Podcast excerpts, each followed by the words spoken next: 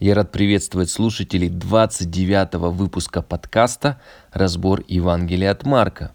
В прошлом выпуске мы говорили о том, что с Иисусом в начале служения были всего четыре человека – братья Андрей и Петр и братья Иоанн и Иаков. Несмотря на это, они были хорошей и слаженной командой, ведь с этими людьми был Христос. Читаем далее третью главу – и сказал ученикам своим, чтобы готова была для него лодка по причине многолюдства, дабы не теснили его. Ибо многих он исцелил, так что имевшие язвы бросались к нему, чтобы коснуться его. Как мы видим, Иисус не зря ушел от людей, которые хотели с ним спорить и были недовольны всем, что он делает, да так сильно, что составили план, чтобы убить его. Не тратя время на них, он оказывается в толпе людей, которые реально нуждаются в нем. Мы читаем, что больные бежали к Иисусу, чтобы прикоснуться и получить исцеление.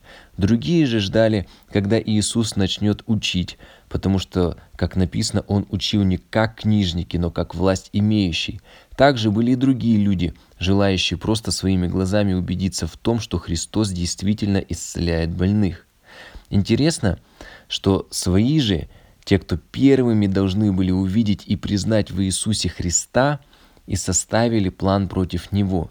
Но напротив, люди со всех ближайших стран и областей, как мы разбирали в прошлом выпуске, наоборот стремились найти Христа и встретиться с Ним. Августин так комментирует этот стих. Что значит прикоснуться, как не поверить? Верую касаемся Христа, и лучше, рукой не касаясь, коснуться верою, нежели касаться рукой, но без веры. Невеликим делом было коснуться Христа, и иудеи коснулись, когда схватили Его, когда связали Его, когда распяли Его. Прикоснулись, но через свое дурное прикосновение Его потеряли. Прикасайся верою, церковь кафолическая, верою прикасайся – и действительно, прибегая к насилию, когда человеком движет ненависть, зависть, зло, то даже прикоснувшись к самому Господу, можно не получить исцеление и не измениться, но наоборот еще больше ожесточиться. Христианину не нужно путешествовать в поисках святых мест или встречи с особыми людьми. Нам нужно путешествовать вглубь нашего сердца, находя все доброе, что дано нам с неба и очищать глубины сердца от тьмы, озаряя их светом. Читаем далее.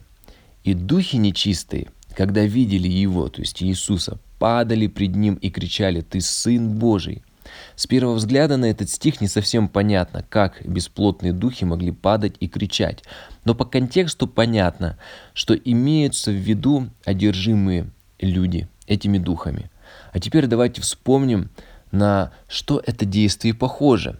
В 16 главе Евангелия от Матфея Иисус спросил своих учеников, «А вы за кого почитаете меня?» Симон же Петр, отвечая, сказал, «Ты Христос, Сын Бога Живого». И что же ответил на это Петру и Иисус? «Блажен, то есть счастлив ты, Симон, сын Ионин, потому что не плоть и кровь открыли тебе это, но Отец мой, сущий на небесах. И я говорю тебе, ты, Петр, и на сем камне я создам церковь мою, и врата ада не одолеют ее. И дам тебе ключи Царства Небесного, и что свяжешь на земле, то будет связано на небесах, и что разрешишь на земле, то будет разрешено на небесах. Тогда Иисус запретил ученикам своим, чтобы никому не сказывали, что Он есть Иисус Христос. Правда похоже? И что делает Христос? Дает ключи Царства Небесного этим духом, как и Петру, или говорит им, что они блаженны, то есть или они счастливы. Прочитаем последний стих в сегодняшнем разборе третьей главы. Но Он, Иисус, строго запрещал им, чтобы не делали Его известным. Как мы видим, Иисус этих духов не хвалил, и ничего не обещал и не дарил, но только запрещал говорить, впрочем, как и ученикам.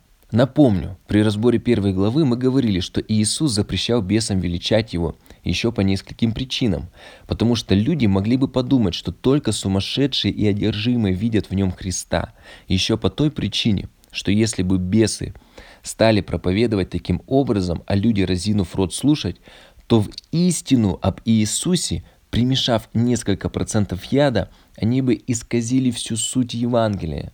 Также действовал и змей в Эдемском саду. Дьявол все правильно сказал, только немного акценты поменял и малую долю приврал. И результат – грехопадения первых людей. Разбираясь в схожих словах нечистых духов и апостола Петра, Августин пишет «Ты, Христос, Сын Бога Живого». Эти слова записаны в Евангелии от Матфея. «Знаем, кто ты, ты, Сын Божий», говорили демоны.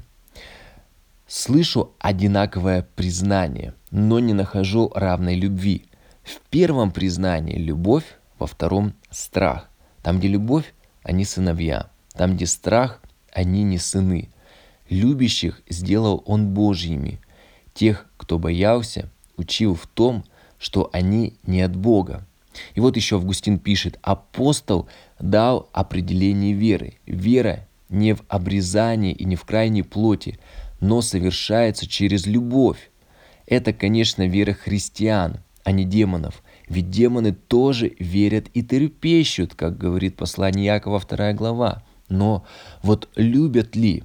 Если бы не верили, не могли бы сказать «ты святой Божий» или «ты сын Божий». Однако, если бы любили, не стали бы говорить «что тебе до нас», заклиная тебя Богом «не мучь меня», как они еще скажут, мы будем разбирать в следующих главах. Как мы видим из комментария уважаемого служителя, вера без любви – это вера бесов и демонов, это вера тьмы, Многие верят из-за страха наказания или чтобы не попасть в ад, но опять же это вера из-за страха. Давайте вот в заключение прочитаем первое послание Иоанна, 4 главу. «Кто исповедует, что Иисус есть Сын Божий, в том пребывает Бог и Он в Боге. И мы познали любовь, которую имеет к нам Бог, и уверовали в нее. Бог есть любовь. И пребывающий в любви пребывает в Боге, и Бог в нем. В любви нет страха, но совершенная любовь изгоняет страх, потому что в страхе есть мучение. Боящийся несовершен в любви. Будем любить его, потому что он прежде возлюбил нас.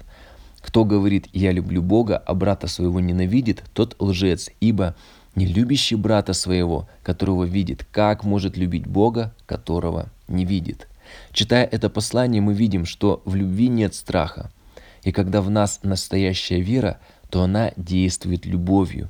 Мы любим наших ближних, но когда наша вера, как и вера этих нечистых духов, сил тьмы, построена на страхе и трепете, то и любить ближнего становится невыносимо тяжело.